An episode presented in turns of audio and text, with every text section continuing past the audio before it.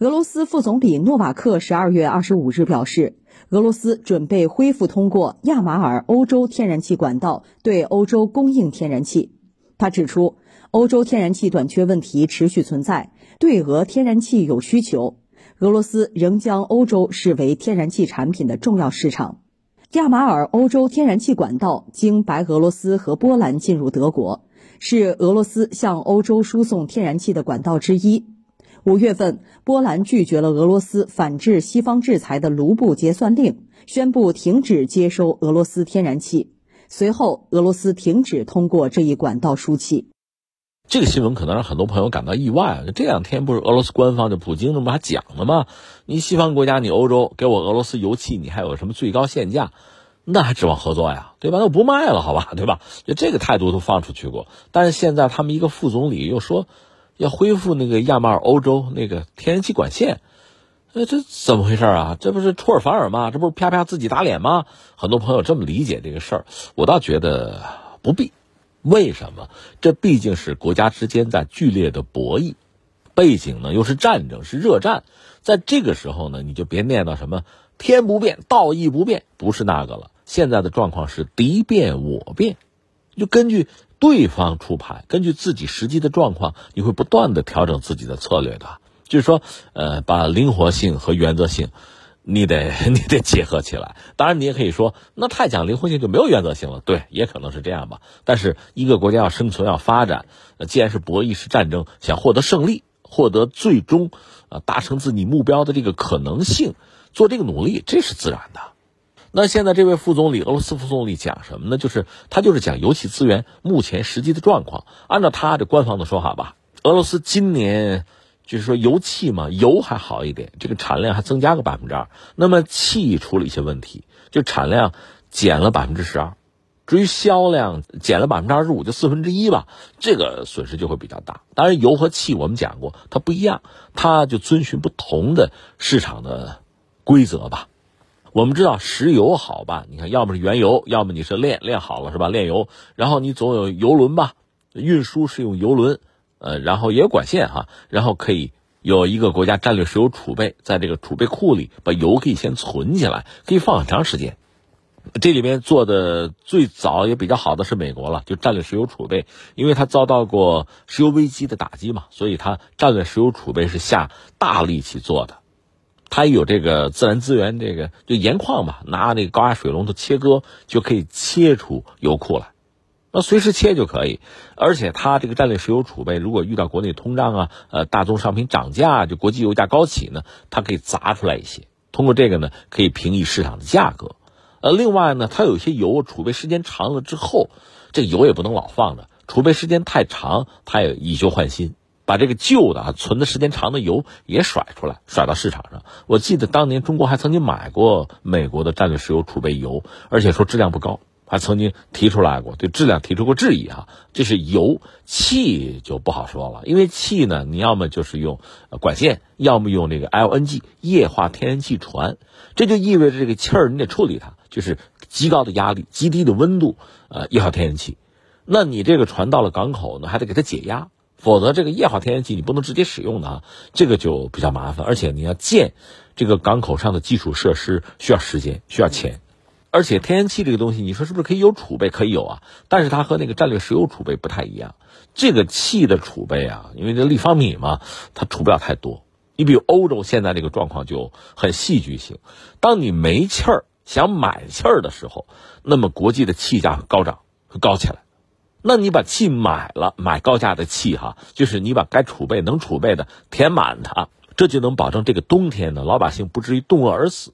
但是工业要用气儿呢。没那么多，可问题在于，你一旦把气儿存满了，你再买可就没地儿放了。这个时候，这个气价可就开始往下走，这很有意思。的你说，哎呀，低了我买多好，对呀，这个时候你就没地儿存气儿了，它这个气价可就下来了。那你说你要有地儿存，它上去，就这么回事嘛？市场就这么神奇。现在状况就是这个，而且呢，目前就是其实俄罗斯打油气资源这个牌啊，目前也遇到很大的麻烦。我们不好说它已经失败了，确实比较麻烦。就是欧洲的这个天然气的价格已经下降了，因为该存的已经存了，没处存了，所以它这个气儿价钱会下来，而且明年大家一般判断西方呢会出现就经济的这个萎缩，会衰退，那么对能源的需求会降低，这个也导致人们这个预期发生调整和改变。那正是在这个背景之下，俄罗斯这个副总理又强调说，要不 我们恢复那个管线，就是亚马尔欧洲那条管线，那管线是过波兰的，呃，过波兰，你说波兰把它掐死了吗？还不是因为这个事儿，呃，这就说到俄罗斯应对西方，它不有一个就是卢布结算令，就是你要再买我俄罗斯的这个油气吧，那你用卢布来结算。哎，我这个用油气来锚定我的卢布，要不卢布会贬值的，对吧？这是，呃，俄罗斯在二月二十四号开始特别军事行动，然后西方对俄罗斯集体进行制裁之初，当时，呃，俄罗斯打的油气资源的这张牌的时候，搞了一个卢布结算令。那个时候呢，很多国家是抵制，比如波兰，我抵制，那你抵制是吧？那就别通气儿了，是这样，这个管线等于就停下来了。那现在如果重新启用呢？那对欧洲人来讲，对俄罗斯来讲，其实都是好消息。因为欧洲我们说了嘛，你存点气儿，就是满足老百姓呃过这个冬天哈。你只要有点气儿存着呢，没地儿存了，那么气儿价就会下来。那你说现在我要再买呢，它马上就上去。所以气这个东西最好是随买随用，就是天然气管线是最理想的。那俄罗斯又离欧洲近，双方有能源合作的基础，原来就是这个状况啊。是最理想的呀，对双方都合适。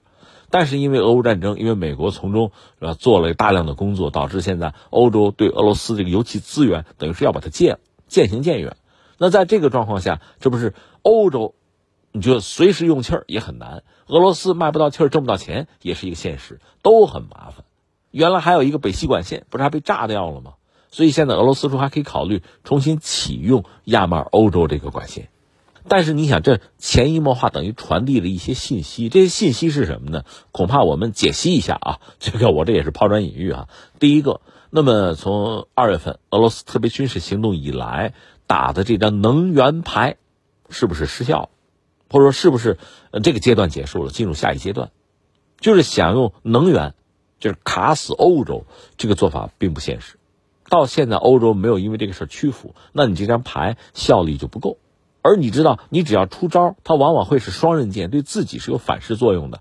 那你跟欧洲打能源牌，你可是卖能源的，能源卖不出去，你也没钱赚呀。没有钱赚，怎么继续战争呢？所以对俄罗斯来讲，现在是不是需要重新考虑一个问题，就是那个卢布结算令？因为道理很简单，如果这个亚马尔欧洲天然气管线开通，那我就问你一个问题：你向欧洲卖天然气是用什么来结算？要用欧元，那大家没有话说。你要还用卢布的话，对方咬着牙不买啊，那你还是卖不动啊，这是一个问题。再有一个就是西方制定的那个最高限价，你认不认？你要不认的话，那么西方要买你的油气就不现实。那你要认了的话，那你挣的可少。就是说，你是不是要低头？所以对俄罗斯来讲，现在是这么一个问题：呃，卢布结算令还要不要坚持？最高限价要不要接受？那你要都接受了的话。那实际上这张牌就真的就失败了。那你说，那我们得讲骨气，得有点血性啊？不是这么回事儿。刚才我讲了，天不变，道义不变啊，不是那个。现在就是敌变我变，敌人出牌，我也出牌，他出招，我想办法要克制，要回应。如果原来的计谋啊、计策失灵，那你就别用了。那你扛什么呀？图什么呀？战争打赢是关键啊。所以现在俄罗斯是不是我们理解哈，因应着对方的这个态度？